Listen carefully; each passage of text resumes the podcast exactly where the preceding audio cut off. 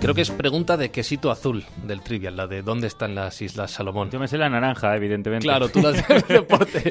Bueno, nuestro primer protagonista sí se sabe bien la respuesta a este quesito azul porque él ha visitado esta isla, estas islas paradisiacas, arena perfecta, playas de catálogo de viajes. Es José Antonio Ruiz, más conocido en las redes como Travelzungu. Es un viajero incansable que ha tenido la oportunidad de pisar las Islas Salomón y de ellas queremos que nos hable. José Antonio, ¿cómo estás y dónde estás? Hola.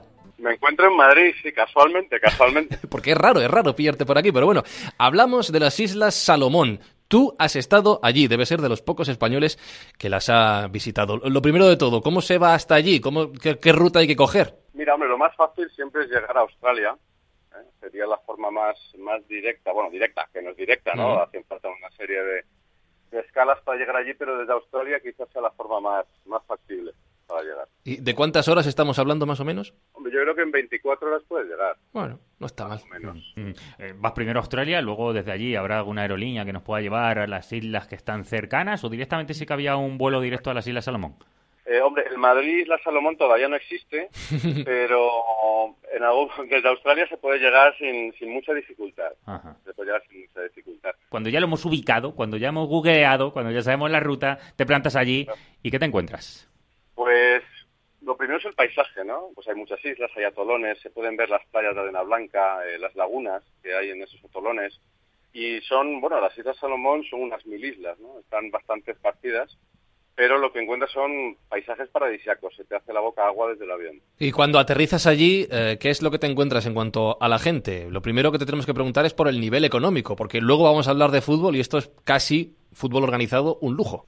En las Islas Salomón hay, hay bastante pobreza, ¿no? Es un país que al final económicamente depende de otros países, pero eh, la gente es súper amable, súper hospitalaria y físicamente los rasgos son, son bastante diferentes. Por ejemplo, aquí se lleva más lo que es el, el pelo estilo micrófono, ¿no? Que nos acordábamos todos de, de los Sí. años 80, los jugadores de la NBA.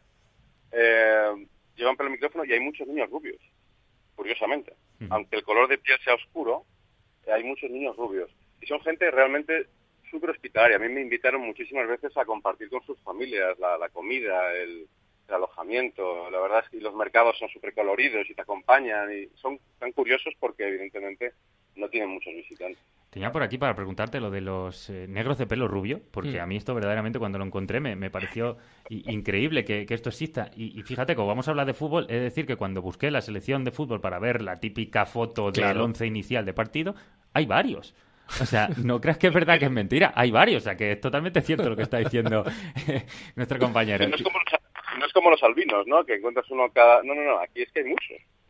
Eh, te iba a decir, es todo playas, vegetación, sol, evidentemente esto no lo imaginamos, siendo una isla casi paradisíaca en ese sentido, pero también hay fútbol, ¿te encontraste alguna pelota? ¿Te encontraste algunos chicos jugando al fútbol? Eh, ¿Para qué te miento? Pues no.